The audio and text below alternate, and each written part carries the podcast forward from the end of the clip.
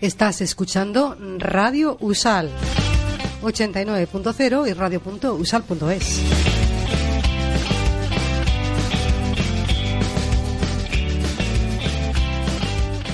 Son las 11, las 10 en Canarias y ya es 2017, 9 de enero de 2017, cuando vuelve el deporte, vuelve la pachanga. Aquí comienza la pachanga 2.0.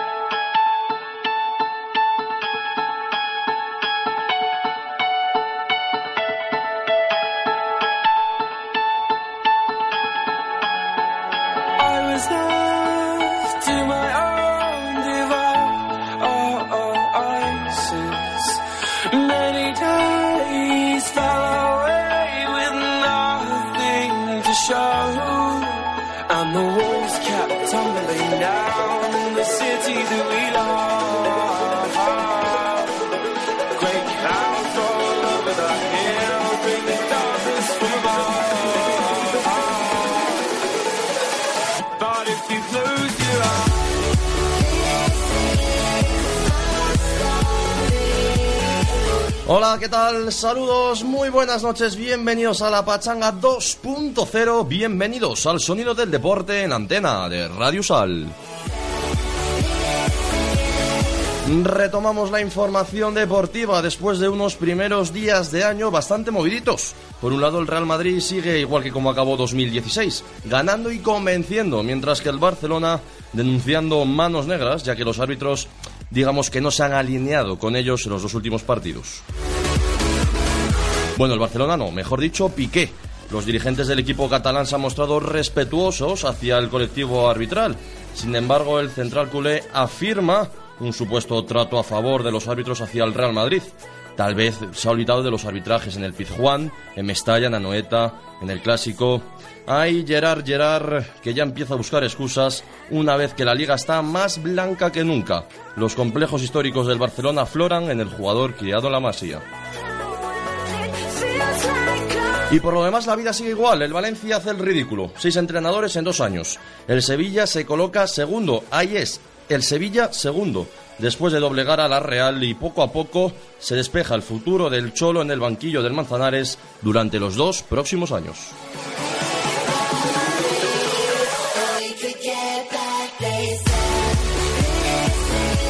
Pasan dos minutos de las once de la noche, no me entretengo más porque hay mucho que contarles y lo hacemos en estos titulares.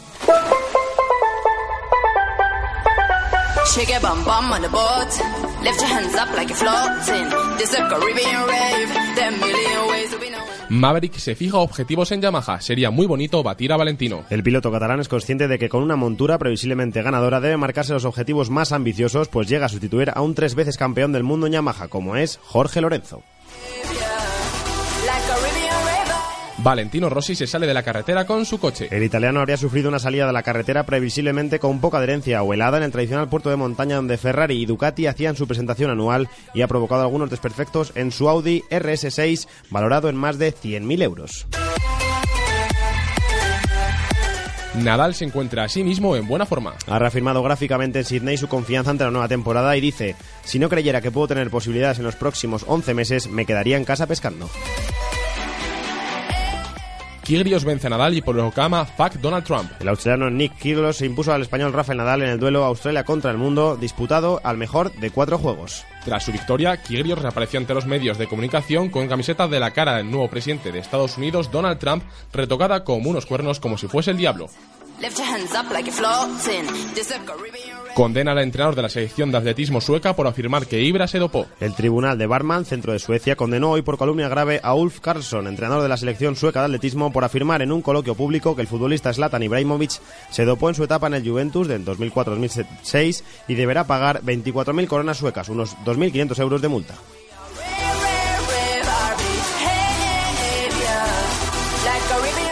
Son las 11 y 5 de la noche, paramos un minuto y volvemos con todo el deporte aquí en antena de Radio Sal.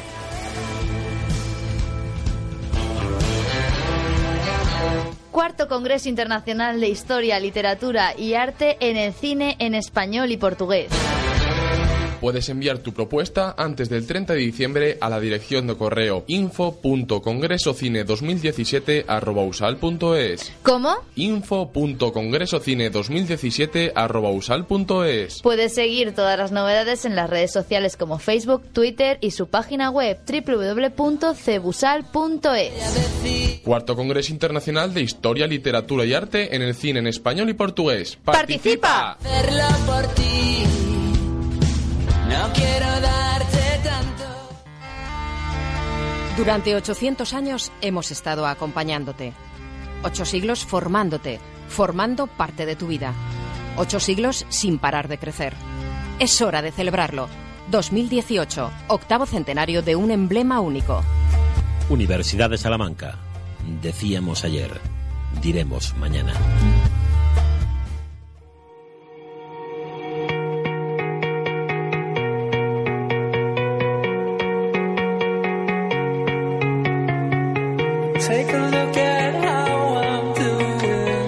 11 y 6 de la noche, todavía es lunes, lunes en el que hemos dejado atrás la jornada número 17 de la Liga Santander, la Liga Española, que todavía comanda el Real Madrid con 5 puntos de ventaja sobre el Sevilla, segundo, con un partido menos el Real Madrid. Vamos a empezar analizando lo que yo decía, el partido de la una del mediodía, horario un poco extraño para los de Zinedine Zidane, en el que vencieron por 5 a 0 al Granada Pedro Hernández. ¿Cómo fue ese partido? Sí, como has dicho José Luis, victoria aplastante de los de Zidane que alcanzan los 39 partidos consecutivos sin conocer la derrota, igualando así el récord del fútbol español que poseía el Barça de Luis Enrique. Y desde el principio del encuentro los blancos dejaron claro que querían resolver rapidito el choque y el minuto 12 Isco hacía el 1-0. Poco después Benzema hacía el segundo en fuera de juego, eso sí, y Cristiano hacía el 3-0 celebrando el homenaje que había recibido antes del encuentro por ganar su cuarto balón de oro. Antes del descanso, Isco hacía el 4-0 para matar el partido si es que no lo estaba ya. Tras el descanso, el Madrid bajó el pistón y dio descanso a jugadores como Kroos y Marcelo, que cumplió 10 años de blanco. Casemiro redondeaba el resultado con el quinto gol y su primera de la temporada. Ya solo queda a José Luis y marcar Coentrao, que volvió a jugar casi dos meses después. Y goleada, como has dicho, que hace el Madrid más líder. Pues ahí está, el Madrid más líder. Eh, Más tarde, a las 4 y cuarto de la tarde, el Atlético de Madrid logró vencer en Ipurúa por 0 goles a 2 al Eibar Juan José 10. Así es, partido en el que los rojiblancos fueron de menos a más y en el que desplegaron su viejo estilo, fuertes atrás para aprovechar sus ocasiones al contragolpe en la primera parte. Fueron mejor los locales que combinaron con más acierto y llevaron la batuta del juego, demostrando que son firmes en su feudo. Sin embargo, en la reanudación salió mejor Atlético, más adelantado y eso le permitió adelantarse en el marcador por medio de Saúl Ñíguez. El Eibar no se rindió y buscó el empate, pero no lo hizo y Grisman anotó el 0-2 definitivo. El Eibar es décimo en una posición bastante cómoda en la tabla. El Atlético de Madrid cuarto, ahí está en la pelea por asegurarse puestos Champions de cara a la próxima temporada. Me quedo contigo, Juan José. Goleada del Sevilla frente a la Real Sociedad en Anoeta. Así es, tras la derrota del Sevilla en el Bernabéu, resucitó en Anauta, donde con un triplete del francés Wissam Ben Yedder goleó a la Real Sociedad y dio una lección que le sitúa provisionalmente en la segunda plaza de la Liga Santander. Ben Yedder se bastó y se sobró para vapulear a un conjunto de Donostierra que fue una sombra del equipo que había convertido a Anoeta en una fortaleza esta temporada. El franco-tunecino anotó un hat-trick, el primero en la Liga, y sirvió el 0-3 a Sarabia y tuvo ocasiones muy claras para ampliar su cuenta, pero Rulli lo evitó en un par de mano a mano, 0-4 para el Sevilla. Sevilla Real Sociedad, dos grandes equipos en esta temporada. Y por último nos vamos hasta el Estadio de la Cerámica, nuevo, nueva nomenclatura para el campo, que para mí siempre será el Madrigal. Pedro, ¿qué pasó allí? Sí, el cambio de nombre, como has dicho, se oficializó en los prolegómenos del espectacular partido que vivimos y pudimos ver una primera parte trepidante por parte de los dos equipos con un fútbol combinativo y rápido de ambos, pero que no dejó muchas ocasiones, quizás un poco duro para el espectador medio. Eso sí, nada más comenzar el segundo tiempo, el Villarreal se adelantaba por medio de Sansón en una contra de Manual. A partir de ahí los de Escribá trazaron sus líneas, intentaron salir a la contra, mientras que los de Luis Enrique tomaban el mando del partido jugando bastante bien. Iba a llegar la polémica una vez más con un penalti en cada área no señalado, y cuando parecía que los amarillos iban a llevar la victoria, de nuevo aparecía Messi, clavando una falta en la escuadra para dejar las tablas en el marcador. Y Piqué iba a ser protagonista al final del encuentro, no con sus declaraciones esta vez, pero sí con sus actos, vociferando hacia el parco, dirigiéndose a Tebas justo antes de entrar en el túnel de vestuarios, y empate que desplaza al Barça a la tercera plaza y al Villarreal a la quinta. Ahora analizaremos todo lo que ocurrió, toda la polémica, el gesto de Piqué hacia el presidente de la Liga, pero antes, el resto de partidos fueron Real Club Deportivo Español 1, Deportivo de La Coruña 1, Unión Deportiva Las Palmas 1, Sporting de Gijón 0, Athletic 0, Alavés 0, en Derbi Vasco, Betis 2, Leganés 0 y Celta de Vigo 3, Málaga 1. There's only so much Antes había repasado la tabla por encima, pero se la cuento rápidamente. El Real Madrid es líder con 10 y, eh, con 40 puntos, perdón. El Sevilla es segundo con 36. El Barcelona tercero con 35. Y el Atlético de Madrid cuarto con 31. El Real Madrid con un partido menos. Puestos eh, UEFA ocupa el Villarreal y la Real Sociedad en descenso. Sporting de Gijón, Granada y Osasuna por ese orden. Y bueno, hay que hablar de lo que es uno de los principales temas de este día, aparte del premio de Best para Ronaldo, que analizaremos más tarde, eh, la polémica. Primero, penaltis. El Barça pide dos en el área del, del Villarreal, el Villarreal pide uno en el área del Barcelona. Pedro, empiezo contigo. Eh, ¿Fueron penaltis? Hay un penalti de Bruno, es un paradón impresionante, por cierto, de- del medio del Villarreal, es penalti. Hay un penalti por Mascherano, que por cierto sus declaraciones son maravillosas al final del partido, que según él no es penalti porque no golpea él a la pelota, sino que la pelota golpea a su mano, o es maravillosa esa declaración. Y el segundo penalti que pide el Barça por falta de Bruno no lo es, primero porque se cae encima del balón, y segundo porque el árbitro ha pitado falta justo antes, o sea, la jugada está invalidada, no sé qué protestan. Buenas noches, David. ¿Hay complot?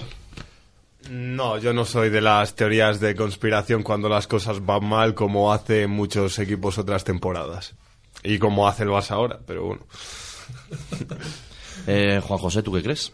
Bueno, pues yo creo, sobre todo destacar el penalti de Mascherano, que me parece que, sobre todo las declaraciones, ¿no? Un futbolista que se pretenda reír primero de un, de, de un periodista y luego ya, a, a raíz del periodista, de todo, de todo el mundo, de todos los aficionados. Para mí tampoco hay complot, no, no creo que el Fútbol Club Barcelona tenga que, que pedir ahora eso, decir esas cosas, porque me parece que sobran, ¿no? Hay que pelear por los puntos en liga y seguir adelantándose. Y es que o encima- como esta jornada. Sí, pero me parece un gesto sobre todo muy hipócrita que sea el Barça quien se queje. Es decir, o sea, el Barça en las últimas 68 jornadas, me decías, me comentabas tú este dato, José Luis, ha tenido un penalti en contra, creo que era, y un expulsado en las últimas 68 jornadas. ¿De verdad creemos que Mascherano solo ha cometido un penalti en las últimas 68 jornadas? ¿De verdad solo ha merecido ser expulsado Busquets o Mascherano una vez en las últimas 68 jornadas? Es una hipocresía total, es que ni Luis Enrique, ni vicepresidente, ni siquiera Puyol, que es un estándar del, un estandarte del barcelonismo, se quejan. Es solo Gerard Piqué. Es que tiene, tiene traca, ¿no? Sí es cierto que si alguien no se puede quejar de los árbitros, siempre son los dos equipos grandes, sobre todo en España. No, Pero- por supuesto, el Madrid no puede quejarse porque, como hemos dicho antes, Pero es que a mí el Madrid marca gol en fuera de juego. El Madrid se puede quejar. A mí me da la sensación de que Piqué, en primer lugar, está allanando el camino hacia una posible derrota en Liga. Está poniendo excusas. Está y en poniendo Copa, y en Copa. y en- está en poniendo- Europa. Ya puso otro día la excusa de Copa y si nos eliminan es porque ha querido el árbitro. Yo creo que el Barcelona se debía hacer mirar que cuando le ha perjudicado los árbitros ha venido acompañado por un mal partido del Barcelona. Bueno, y es que ayer, ayer el Barcelona para mí jugó un buen partido, pero... no- Para mí mereció el empate, sí, es Sí, sí, para mí el empate es justo, pero, o sea, desde luego, yo no creo que ayer salga muy perjudicado al Barcelona del hecho. Sí hay un penalti de Bruno, es que es un penalti clarísimo, es un paradón el que se hace Bruno, se tira hace un paradón a Messi, impresionante. Pero es que Mascherano es un penalti también muy claro. David. Eh, bueno, el Barça yo creo que ayer mereció por lo menos la victoria. El juego dio para eso. El Villarreal al final lo único que la ocasión que tuvo clara la metió. Y respecto a Mascherano, le... sí, para mí es penalti, pero siempre hay un problema y es que los criterios de mano cada temporada cambian. Unas, en unas temporadas las manos involuntarias no son penalti, otras sí. Y eso al final yo creo que acaba confundiendo al espectador y a los jugadores. No, pero si yo te lo digo como árbitro, si la mano es involuntaria, o sea, la mano es mano, ¿sabes? Si es involuntaria, pues se puede pitar o no, depende cómo afecta al juego, y es que eso es así, te quiero decir, no es, es- no es tarjeta, no puedes no pitar tarjeta porque es mano involuntaria, pero es mano porque tiene, aunque sea muy involuntaria, es decir, como La mano, dice- la mano está muy despegada. pero- Claro, es eso. No, él no golpea el balón con la mano, por supuesto. O sea, no es como Bruno, que Bruno sí que golpea, hace por golpear eh, con su mano el balón. Pero tienes la mano casi un metro despegada del cuerpo y es un tiro que va a puerta, porque todavía si me dices, no es que es un pase, falta y se acabó, lo vas a admitir. Pero a mí no me parece ningún punto involuntaria porque no, no rectifica en ningún momento. Tiene la mano muy fuera y no. Ya, pero es un por más que ve la digamos, repetición. es- natural, a lo Sí. mejor. O sea, es, una mano, postura del cuerpo. Claro, aún así la tienes que tener pegada la mano, luego es mano. Claro, si el, si el Pero- balón te golpea en el brazo, tiene el, brazo pegado al cuerpo, eh, no es penalti. No. Mm, Me refería a que esto otras temporadas yo creo que no se ha considerado penalti. Eh, Sí. Los criterios que han establecido los árbitros antes de, de empezar las temporadas. Esta sí, y yo digo que es penalti, pero me refiero, hay un penalti mucho mayor que es el de Bruno. Sí, sí, no, si el de Bruno es un penalti indiscutible, que yo creo que la única persona que no lo ve en el mundo es Iglesias Villanueva. Ese, ese es indiscutible. El penalti de Bruno es clarísimo, se tira y lo para. Y es su objetivo, de hecho. Además, así lo digo como dato, el árbitro pita córner, o sea, es consciente de que Bruno toca el balón. Yo creo que, yo creo yo que creo que piensa no. que no es Bruno el que toca el balón, que sino son los el dos jugadores jugador que se tiran por sí, detrás. se tiran dos jugadores a segada justo a intentar pararlo y yo creo que Iglesias Villanueva que ahora no, no caigo dónde está colocado, o sea, no sé si está bien colocado o no. Y yo creo que interpreta No que sé, es- pero sí que se ve como Bruno alarga, o sea, se tira en plancha Sí, sí, con los brazos por delante. un Por tanto, él claro. tuvo que interpretar que, aun tirándose en plancha con los brazos por delante, no, le golpea el balón. Claro, o sea, yo creo que, que interpreta que Bruno no toca el balón, que hace por tocar, no toca el balón, y que es uno de los dos jugadores que se tira segadas, que no sé quiénes son, quien para el balón, pero es que es, es un penalti escandaloso. Hombre, vamos a pensar que no lo vio, porque si encima por lo vio y además pita el córner sabiendo que le ha tocado No. ese jugador, yo Ah, creo que ah, no. entonces sí tendría razón ahí tendría razón algo en su Piqué. defensa. Y que no lo vio él ni los asistentes. Sí, Aunque eh. bueno, es verdad que es una jugada con bastante gente en el área y Sí, claro, los es el asistentes- asistente de esa banda, es el asistente uno creo que es, porque será el segundo tiempo. Queremos que no lo ve, no puede, está en banda, fijándose, también el fuera de juego y el otro asistente está en el otro área, por supuesto que no lo ve. Bueno, lo que es inaudito es que un futbolista se encargue con el presidente de la liga porque, porque no han pitado un penalti. Y, y no es un futbolista, es Piqué. O sea, Piqué, al fin y al cabo, cuando hace un acto, cuando hace unas declaraciones subidas de tono, cuando se mete, cuando tuitea, lo hace a sabiendas de que vaya una redacción. Y es eso, que ahora mismo se está hablando de qué? De Piqué y de los árbitros. No se está hablando de que el Barcelona está a cinco puntos del Real Madrid con un partido menos y que ni siquiera está segundo en liga, que está tercero. Piqué yo creo que lo hace también conscientemente. O sea, Piqué no es tonto y lo está haciendo al fin y al cabo por el bien del barcelonismo. Claro, es una cosa que una tras otra está claro que, que le gusta, ¿eh? Le gusta el morbo. Por supuesto. A él le que gusta sí. Le mucho gusta el morbo. También, eh, encararse con el presidente, pues... Y también es un gesto un poco de ignorancia, porque el colectivo arbitral pertenece a la federación presidida por Villar, eh, totalmente enemistada con Tebas, que es el presidente de la Liga de Fútbol Profesional. Claro, Pedro, tú bien lo sabes. Por supuesto, pero es que es mucho más fácil, José Luis, meterse con Tebas, que es un declarado fan madridista. que Muy con- declarado. Que con, que con Sí, sí, Villar, pero por que te lleva beneficiando. porque- claro, no, no, pero si es que te le va a estar A Tebas le pasa algo como parecido a del Bosque. Fíjate lo que te digo. Quiere esconder tanto su madridismo que hace cosas que no tienen sentido como, No, ma- pero como madridista. no, no, no, si Tebas no te lo esconde. Lo que pasa es que él te lo dice, económicamente y como empresario le conviene más, por ejemplo, que haya ligas. Es decir, a Tebas, por ejemplo, eh, personalmente le gustaría seguro que el domingo que viene gane el Madrid al Sevilla en el Pizjuán. Económicamente y como empresario, como presidente de la liga, le interesa que pierda el Madrid Claro.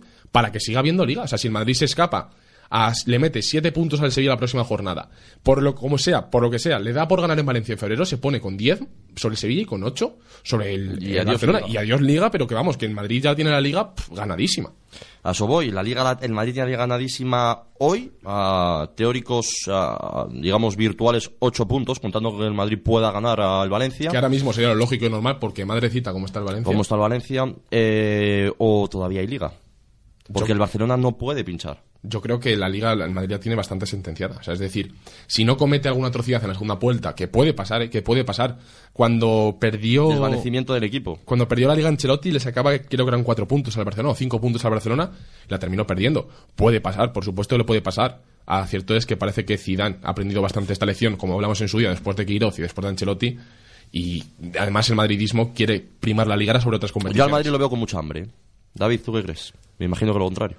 En, hombre, tanto como lo contrario, la liga es muy favorable al Madrid, eso es innegable, más que nada porque ocho puntos le da un colchón lo suficientemente grande como para que aunque haga las cosas mal no pierda la liga. Aún así no está nada mm, sentenciada, más que nada porque hay un choque entre Barça y Madrid que si el Barça quiere ganar esta liga tiene que ganarlo y ya serían cinco puntos y bueno, que el Barça no haga las cosas tan mal como las haga el Madrid, que en algún momento tendrá que pinchar, no creo que gane, quede esta liga invicto. Si se pone a ocho puntos, demasiado sentenciada para mí. Pero bien es cierto que no se puede dejar ningún punto en el camino, ni Barça ni Madrid. Y el Real Madrid, a mí me parece que en este momento tiene la- una de las mayores responsabilidades de la, de la temporada, ¿no? Aguantar estos primeros partidos de, de la segunda vuelta para que no se le eche encima tanto los aficionados como la prensa, porque ya estamos esperando, se está diciendo en la prensa, a ver la segunda vuelta del Real Madrid, a ver la segunda vuelta después de ganar la, la Copa del Mundo y demás. El Madrid tiene una gran responsabilidad ahora, así que eso es un Va a ser clave problema. este domingo a las 9 menos cuarto en el Pizjuán.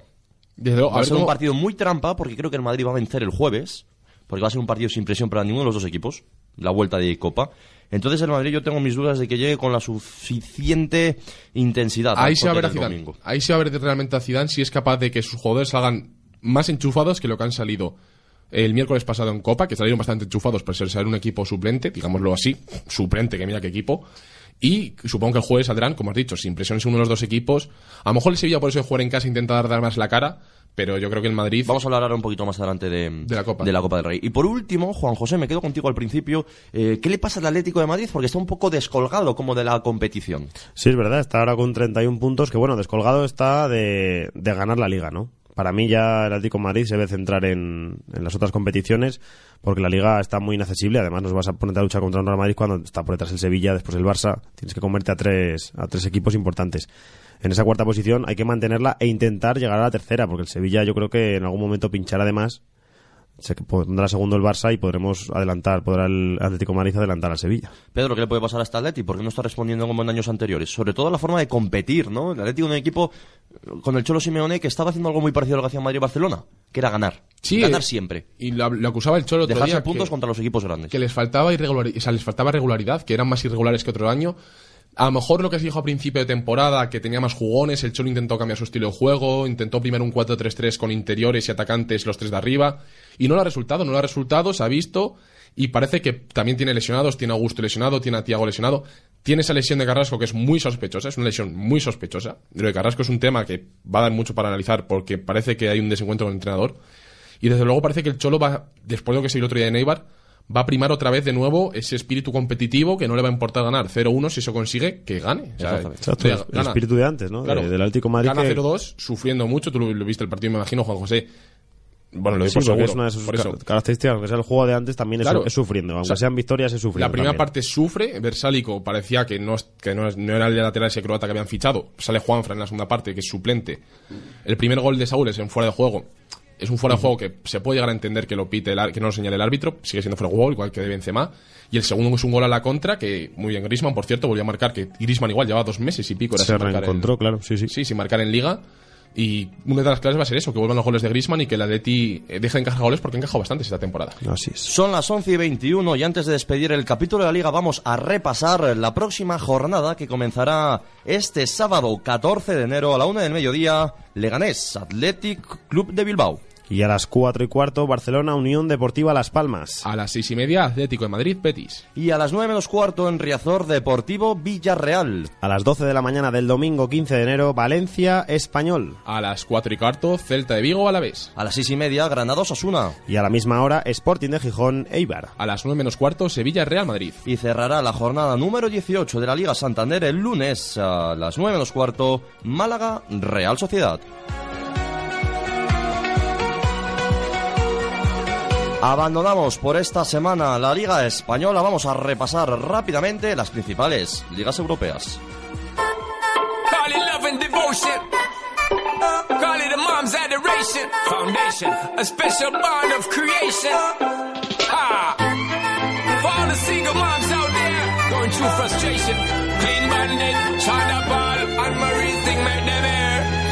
Vamos allá con ese repaso y empezamos con la Premier League con Pedro Hernández. Sí, en Inglaterra, después de las jornadas navideñas, el Chelsea de Conte, Pedrito y Costa es líder con 49 puntos, 5 de ventaja sobre el Liverpool, que es segundo, tercero es el Tottenham con 42, mismo que el City de Pep, que es cuarto, ambos a 7 de los Blues. Quinto es el Arsenal con 41 puntos y con 39 sexto el Manchester United de Mou. El rival de Sevilla en octavos de Champions y vigente campeón, el Leicester, va decimoquinto con 21 puntos, solo 6 por encima del descenso. Y te hablo, José Luis, de este fin de semana que no hubo Premier, ya que se disputó la tercera ronda de la FA Cup, donde entran en juego ya todos los equipos de la Premier. Y todos los favoritos vencieron, algunos con más problemas que otros, eso sí, a excepción del Liverpool, que empató en Anfield contra el Plymouth, un equipo de la cuarta inglesa. Ahora tendrá que jugar allí, en Plymouth, un desempate. Qué gran formato el de la Copa en Inglaterra. Mucho tenemos que aprender. Juan José. En Alemania, la Bundesliga sigue parada y no volverá hasta el 20 de enero. Recordamos que el Bayern de Múnich es líder con 39 puntos, 3 más que Leipzig, la revelación de la temporada, que es segundo. Tercero es el Hertha de Berlín con 30 puntos, el Borussia Dortmund es sexto con 27, a 12 del Bayern. El Bayern Leverkusen, rival del Atlético Madrid en Champions, se sitúa noveno con 21 puntos. En Italia, David Alonso se estrena en esta sección. En Italia, al igual que en España, volvió la liga y lo hizo con victoria de los favoritos. La Juventus ganó por 3 a 0 al Boloña, con dos de Higuaín, y sigue líder, con 4 de ventaja y un partido menos sobre la Roma, que venció por 0-1 al Génova. El Nápoles, rival del Madrid, venció por 2 a 1 a la Sampdoria y sigue tercero a 7 puntos de la Juve. Y en Francia también hubo Copa, donde pasaron todos los favoritos, salvo el Niza, líder de la liga, que cayó por 2 a 1 ante el Orient, colista. Tanto PSG como Mónaco y el Olympique de Lyon ganaron sus encuentros. En la liga, que volverá el próximo fin de semana, sigue liderando como décimo el Niza con 44 puntos, 2 de ventaja sobre el Mónaco, que es segundo. Tercero es el rival del Barça en Champions, el PSG, con 39 puntos a 5 del líder. Y cuarto es el Olympique de Lyon, un histórico que no encuentra su momento. 11 y 25 es turno de hablar de nuestra Copa, de la Copa del Rey.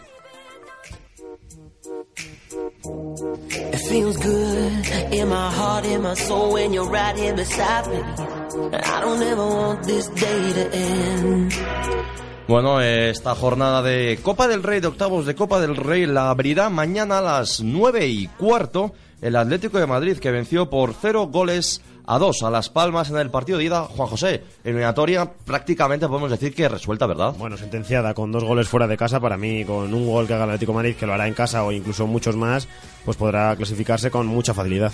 Pasamos ahora al siguiente gran encuentro de la jornada, que es ese Barcelona Athletic Club de Bilbao, después de la derrota del Barcelona por dos goles a uno, derrota un tanto injusta, si lo podemos declarar así, por los árbitros. David, ¿qué, va, qué crees que va a pasar? ¿Un pronóstico? Mm, Yo espero que remonte. La verdad es que el Barça en la primera parte jugó muy mal, pero la segunda dio la cara y yo creo que en el Camp Nou y teniendo la exigencia de remontar va a haber, va, va a ser capaz de darle la vuelta al marcador. Pedro, lo normal es que el Barcelona, bueno, a priori, eh, eh, solvente esta eliminatoria, pero ya hablaríamos de un desgaste físico que el Madrid no va a tener, por ejemplo. Claro, yo creo que va a ganar, va a ganar fácil. Yo, de hecho, si me preguntas, te voy a decir un 3-0. Yo creo que el Barcelona no va a tener complicaciones para ganar este, este miércoles en el Camp Nou ante el Athletic Club, pero sí que va a tener que jugar en los titulares. Va a tener que jugar la MSN de nuevo, va a tener que jugar el mediocampo titular. Veremos qué pasa con Rakitic, que suena para el City de Guardiola. Van a tener que jugar dos titulares, cosa que en Madrid puede reservar y para futuras rondas de Copa y de Champions le va a venir mejor al conjunto blanco. Y después hay una ronda de grandes partidos porque las eliminatorias han quedado un tanto abiertas. Me refiero al Alavés Deportivo que se disputará el miércoles a las 7. En la ida, un 2 a 2. Partido muy emo- emocionante y eliminatoria muy equilibrada, Pedro. Sí, el partido sobre todo fue emocionante a partir de la segunda parte cuando el Depor se creyó de verdad que podía empatar y después del gol de Bruno Amama, que fue golazo, y partido que vamos a ver en Mendizorroza que va a ser partidazo, el Depor tiene que salir a marcar gol, cosa que habitualmente le cuesta hacer un poco, aunque está haciendo muchos goles en las últimas jornadas. no está jugando mal el Deportivo No este está año. jugando nada mal. Desde luego ya le ha costado a Garitano dar con la tecla, pero ha, ha dado ya con ella, con ese 4-2-3-1 y veremos si los de Garitano se imponen los de Pellegrino. A esa misma hora se disputará el duelo de segundas división, eh, que son el Córdoba y el Alcorcón, que empataron a cero en la ida. La eliminatoria se decidirá en Andalucía. Y en Anoeta, la semana pasada, en miércoles, la Real venció por tres goles a uno al Villarreal. Ese gran gol del Villarreal en los compases finales mete al Villarreal en la eliminatoria. Desde luego ese gol de Trigueros le- les da vida porque el 3-0 eh, estaba muerto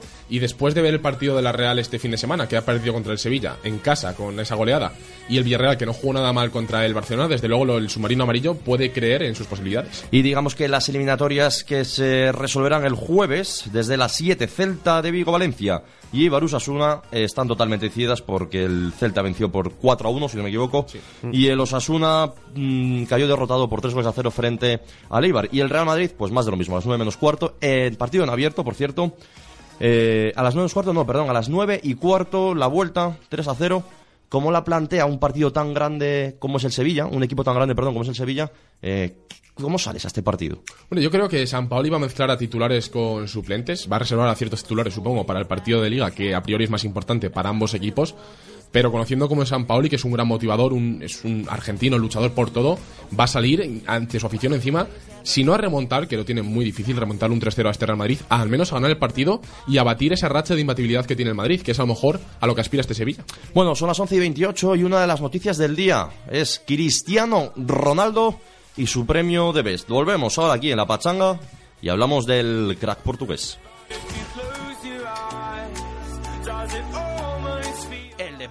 Tiene un nombre, tiene un sonido. Todos los lunes, a partir de las 11, el mejor repaso deportivo con la redacción de Radio Usal. La Pachanga 2.0, los lunes a las 11 de la noche.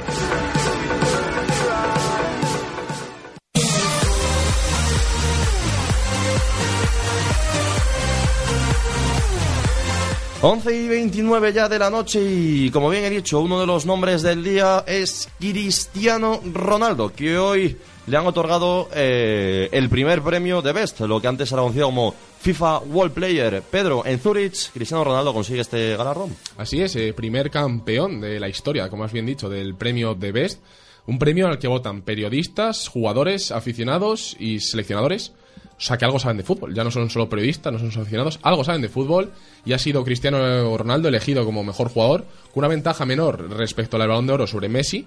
Pero bueno, ahí está. El, el podio, ¿quién lo ha completado? Pues eh, Cristiano, Messi y Griezmann. Y Griezmann, eso es. El podio es el mismo que el del Balón de Oro. No vamos a volver a hacer el mismo debate, pero digamos que es justo. A ver, yo ya te dije que sí es justo, para mí es muy justo.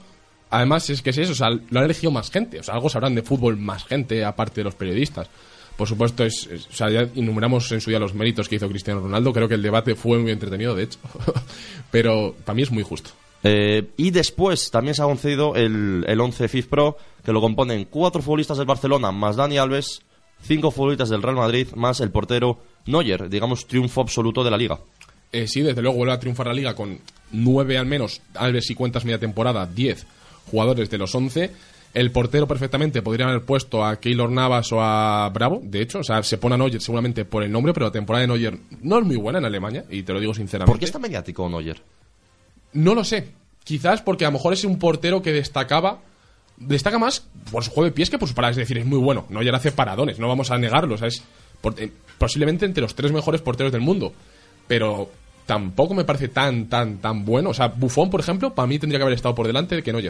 Bueno, pues eh, gracias a Dios acaba este debate de balones de oro, de, de Best, de FIFA World Player, de todo lo que tiene que ver. Y vamos a hablar de fútbol, vamos a hablar de fútbol local, porque Unionistas se la ha pegado. Vamos a ver qué nos cuenta Pedro de lo que ha hecho el equipo de Astu.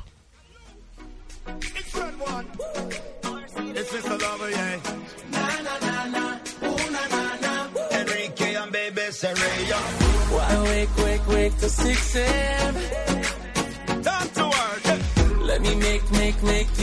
Pues lo dicho, Pedro, ¿qué ocurrió en la provincia de León? Pues que, como has dicho, se la pegó. Segunda derrota consecutiva de Unionistas y es que los blanquinegros cayeron en tierras leonesas por 4-1 ante la Virgen del Camino, en la que es la derrota más abultada de su historia. El partido no empezó bien desde los primeros 7 segundos, Pedro. Desde luego, y es que nada más sacar de centro en la primera jugada del partido, un jugador local robaba el balón y superaba al meta salmantino Javi Díaz. Nada más empezar, 15 segundos. Pero bueno, eh, era un equipo de parte baja, por lo que Unionistas en principio debería haber ganado, por lo menos le metió un gol. Y se supo reponerse de golpe rápidamente. Y es que a los 12 minutos, Flores, el lateral izquierdo discutido, empataba el encuentro a la salida de un córner. Pero es que muy, le duró muy poco la alegría unionistas. Y esta re- irregularidad también que está montando el conjunto de Astu. Eh, se está notando y una rápida contra leonesa llevó el balón a los pies de Mena que superaba a Javi Díaz con una excelente vaselina y otra vez que tenía que remar unionistas José Luis como viene siendo habitual en los partidos Y así, pues nos fuimos al descanso perdiendo 2-1 con esperanza de remontar, porque al fin y al cabo es un rival inferior, pero Sí, y además, justo antes del descanso hubo un claro penalti a favor del conjunto blanquinegro que el árbitro no señalaba y en la segunda mitad el partido se mostraba muy, muy trabado, lo que es viene siendo un partido de tercera. El colegiado muy permisivo, colegiado de tu tierra, Zamorana, José Luis, debutaba a Mitogo, que saltaba al campo por Albertín, pero apenas estuvo activo. Y medida la segunda parte, el colegiado, como te he dicho, Zamorano, Héctor Juan Bustos, que así se llama, decretó un penalti por- de Antonio León por mano y expulsión del central y un penalti y una expulsión. sí, no, es penalti. No es ni penalti. No es penalti. Eh, hecho que provocó la pérdida de nervios futbolistas, cuerpo técnico. Desde luego, ya tú ya estaba, fue amonestado, estaba al borde de la expulsión, que lo expulsaría un poco después. Y el portero Javi Díaz adivinaba la intención del lanzador de Dani Alonso, pero no pudo con el rechace. Y dos minutos después, el propio Alonso hacía un gol de pecho. Vaya por Dios, qué mala, pen- qué mala, qué mala suerte. Sí, y Unionistas se sangraba en los últimos 20 minutos con uno menos y el marcador roto. A falta de muy poquitos minutos, la típica tangana de un partido tercera. Gazik, eh, jugador local, era expulsado tras agredir a Sito Cruz. Y Astu se iba a los vestuarios por unas protestas en línea. Segunda amonestación, creo que es. Y ante todo el Zamora, que empató, se pone a cuatro puntos. Bueno, pues haz tú que vuelva a ser expulsado. Se lo tiene que hacer mirar, ¿verdad? Demasiadas expulsiones para un, para un entrenador. Creo que este año van tres veces, pero es que es todos los años. Todos los años le expulsan una y una y otra vez. Y más que falta de de intensidad, a lo mejor es irrespetuosidad. Se debería mirar porque no es normal que los expulsen tanto y tan seguido, además. Claro. Eh, el problema es que la liga se complica un poco porque el Zamora acecha y está a cuatro puntos. Desde luego, la clasificación, el Cristo Atlético va primero a 50 puntos, 14 ya sobre Unionistas. Segundo, la Segoviana con 49. Se presume pelea entre ellos dos por la primera plaza. Astorga va tercero con el 45, que también recibe una goleada, por cierto. Y Unionistas va cuarto con 36, cerrando la zona de playoff, de playoff perdón. Y es que el Zamora se pone a 4 puntos con 32. Bueno, Unionistas se descuelga de los tres puestos de arriba, luchará, si no cambia mucho la cosa, luchará por meterse en los playoffs. La próxima jornada, Pedro. Pues el sábado a las 4 y cuarto contra el Villaralbo, que va último, o sea que esperemos la victoria del conjunto blanquinegro en las pistas del Mántico. Cambio de balón, nos vamos con Perfumerías Avenida que sigue comandando la Liga Femenina de Baloncesto. Juan José. Sigue el ritmo ganador de Perfumerías Avenida en la Liga Femenina, que lleva ocho victorias seguidas en la competición y la mejor racha ganadora actual. Las perfumeras viajaron hasta la SEU para medirse al siempre complicado equipo local. Las charras tuvieron que remontar el partido para acabarse llevando la victoria por 51 a 69, con 15 puntos de las rumanas Marginean. Volvemos al fútbol porque el Guijuelo, en la segunda división B, se mete en la zona de descenso. Situación muy complicada para el Guijuelo. Una semana más, los chacineros han caído a puestos de descenso tras caer por 2-1 en Pasarón contra el Pontevedra. El partido quedó marcado en el tiempo de descuento de la primera mitad tras un penalti inexistente contra los chacineros y la expulsión posterior de Álvaro Pérez. Y nos vamos a la tercera división donde Salmantino, Santa Marta y Navega se llevaron los derbis de la jornada, ¿no es así? Fin de la primera vuelta en el grupo B de la regional de aficionados y final con tres derbis salmantinos muy emocionantes en los que se llevaron el triunfo Salmantino, Santa Marta y Navega. El líder, el salmantino, se llevó la victoria por 0-2 en el Francisco Mateos en Ciudad Rodrigo, gracias a los tantos en la media hora inicial de Sergio Ramos y Y Tejedor. el Santa Marta, segundo clasificado. Se impuso en el último minuto en el San Casto al Béjar por tres goles a dos. El Peñaranda de Bragamonde. Pues el Villa Semancas le remontó el partido en el municipal Luis García y por lo tanto perdió ese, partido. Y por último en La Vega, último equipo salmantino en la regional. Así es que lo está haciendo muy bien y sigue aferrándose a sus opciones de permanencia. O sea, lo está haciendo bien ahora para, para mantenerse en esa, en esa categoría. 12 menos 25, Juan José, ¿qué me tienes preparado? Bueno, bueno, hoy es muy especial. Hoy os traigo un concurso para vosotros tres. Cuando estás bien te alejas Bueno. Os explico el funcionamiento. Preguntas, tres opciones. Cada uno decís una. Yo la apunto aquí en el papel. ¿Cuál decís cada uno? Y después os digo la respuesta, ¿vale? Venga, vamos allá, vamos a intentarlo. Son frases que han dicho futbolistas, presidentes, entrenadores, gente de fútbol en general, sobre los árbitros. Porque estamos en el tema de los árbitros, hemos debatido sobre ello. Vamos con la primera. Vamos allá. ¿Quién dijo Andújar parecía un niño de 5 años con un revólver? A. Bern Suster. B. Teresa Rivero. C. Jesús Gil. Jesús Gil y Gil. ¿Se puede repetir? Sí, claro. Jesús Gil. yo Teresa creo. Rivero. Bueno, pues la respuesta correcta es la de Pedro y... y- Eh, pues eh, Teresa Rivero, no sé si os acordáis, pero era un Jesús Gil, Sí, pero sí, siendo mujer, ¿eh? Por supuesto, pero es que a Jesús Gil le tengo yo mucho cariño y aprecio y esa frase sé que es suya. Se la conocías ya, Pedro. Bueno, pues primera pregunta, un punto para, para David Alonso y Pedro Hernández. Segunda pregunta, ¿quién dijo un árbitro no puede ser un pistolero? A. Luis Aragonés. B. Berlusconi. C. Pablo Alfaro. Repítemela, por favor. ¿Quién dijo un árbitro no puede ser un pistolero? A. Luis Aragonés. B. Berlusconi. C. Pablo Alfaro. Pablo Alfaro. Yo ni idea digo Berlusconi. Yo digo Berlusconi también. Pues otro punto más para David Alonso. Lo dijo Pablo Alfaro, así es. Dado Alfaro también se las traía, Fue, ¿eh? fue a hablar, fue a Claro, hablar. eh. Ya sabéis lo que dicen. Puedo hablar. Tercera pregunta. ¿Quién dijo Vivi Andersen pita mejor que Japón-Sevilla? Japón-Sevilla es un árbitro. A ver, Dijo opciones. que Vivi Andersen... Opciones. A. Josu Ortuondo, que fue jugador del Atlético de Bilbao, entrenó a la Unión. B. Luis Aragonés. C. Joan Laporta. Pues la puerta, yo digo la puerta. Luis Aragonés. Yo digo que el jugador este del Athletic. Así es, Josu Ortuondo. Esto por decirlo porque no lo conocía. No, no lo conozco, pero por fechas, Vivi Andersen es. Yo no lo conocía, pero he indagado y entrenó a la Unión Deportiva de Salamanca ¿Sí? cuando está en primera división, así que bueno. Yo es que eso no tengo memoria, Juan José. Cuarta pregunta. ¿Quién dijo parece que los árbitros celebran el centenario del Madrid? A. Johan Cruyff. B. Jaime Ortiz. C. Luis Enrique. Jaime Ortiz, también jugador del Fútbol Club Barcelona. Eh, Luis Enrique. Yo digo Jaime Ortiz, por descarte. Yo. Jaime Ortiz diría yo también. Muy bien, respuesta correcta, por descarte, ¿no? Claro. ¿No veis a Luis Enrique diciendo eso? Sí, sí, perfectamente. perfectamente. No, a. Cru- a Cruyff no, era más elegante. Quinta, quinta pregunta. ¿Quién dijo al linier hay que llamarlo por su nombre? Yo me sé el nombre de todos los linieres. Luis Aragonés. Sí. Está, era muy... Joseph, era muy- Joseph, les- Joffres, Joffres. No hacía falta opciones. Y le dais una palmadita en el culo. Sexta. ¿Quién dijo, esta también es fácil, si digo lo que pienso del árbitro y la UEFA, termino hoy mi carrera? Don José. Pues el, gran, el gran Mourinho. no doy ni opciones. ¿Por qué? Séptima pregunta. ¿Quién dijo, últimamente nos tocan árbitros de izquierdas? ¿Opciones? Ojo, opciones. A. Enrique Cerezo. B. Florentino Pérez. C. Silvio Berlusconi. Berlusconi. Berlusconi. José Luis. Pues me imagino que también, porque nunca he ido a, a- ni a Cerezo ni a Florentino a hablar de política. Pues así es, fue Silvio Berlusconi. Esa, esa frase es que Como, me pegaría como también de Gil como le da igual. De Gil y Gil podía ser, Me- me ¿verdad? pegaría. Octava pregunta. ¿Quién dijo Pérez Lasa ha sido un mamarracho? Dime Ah. opciones. A. Teresa Rivero. B. Jesús Gil. C. Juan José Hidalgo. Fua, me pegan los tres, macho. Yo, es que la- esta, es- esta es muy difícil, ¿eh? Fua. Juan Esta- José, yo creo. Esta es muy difícil. Eh, yo voy a decir Teresa Rivera ahora, venga, a ver si esta me la da. Pedro. Rivero. Pedro está colorado aquí en el estudio. Estrujándose el cerebro. ¿Cuál es? Rivero. Teresa Rivero fue, sí señor. Sí, sí, porque ya se las traía tiesas, ¿eh? Esta De, señora. de Gil y Gil sé que no era porque me la sabría, pero... Novena. ¿Quién dijo García de Loza pasará unas vacaciones muy felices en un chalecito en la Costa Brava? sin, tener, Gil. sin tener ni idea. Las opciones son A. Jorge Valdano, B. Peja Mijatovic, C. Bernd Schuster. Suster. Schuster. Schuster. Muy bien. Sí, Schuster. porque los otros son más o menos Sí, elegantes. Sí, los otros no rajan. Oye, sabéis mucho, ¿eh? Bueno, yo no, ¿eh? Ya te has dado. Sabemos quiénes rajan. Última pregunta. ¿Quién dijo solo su madre lo conocía antes del partido? A. Johan Cruyff. B. Gil Marín. C. José Mourinho. Pues... Curif. Es que a mí de Mourinho esta no me suena, ¿eh? Sí, es que las de Mourinho se conocen. Bueno, Las otras opciones eran Cruyff. Gilmarín. Y Gilmarín. Yo digo que Cruyff. Johan. Johan Cruyff Pedro. Venga, Pues mira, Gilmarín. Yo Gilmarín, porque sí es hijo de quien es hijo. Pues ha sido Johan Cruyff, el elegante que decís Es que antes. por eso, que no, que no. Ahí se- Gil Marín no Ahí patinó un poquito.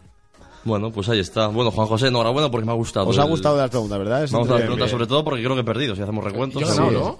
Si hacemos recuento, no lo he hecho todavía, pero en un momento lo digo. 11 y 41, 11 y 41 aquí en la ciudad de Salamanca. Frío, frío y es de noche. Y antes de irnos a dormir, repasamos lo que va a dar de sí esta semana en el deporte.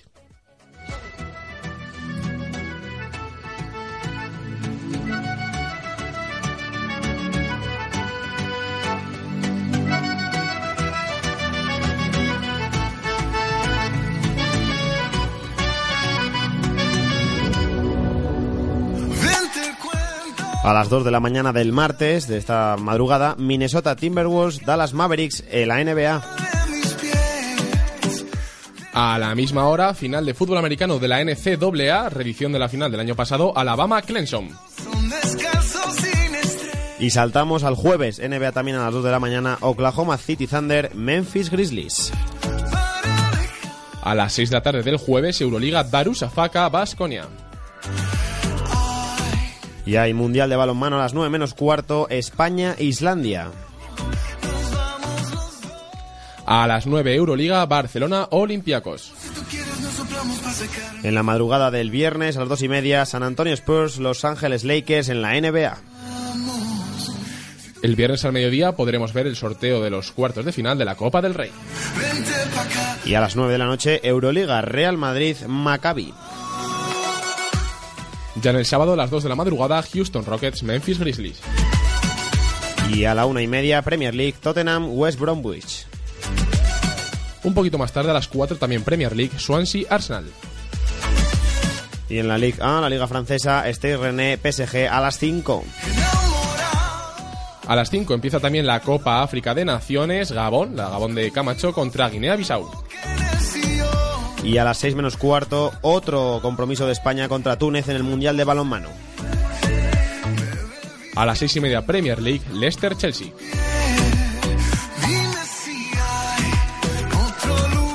Y a las 9 menos cuarto del sábado, Inter Chievo Verona en la Serie A. Cierra el sábado la NBA a las 11 Chicago Bulls New Orleans Pelicans.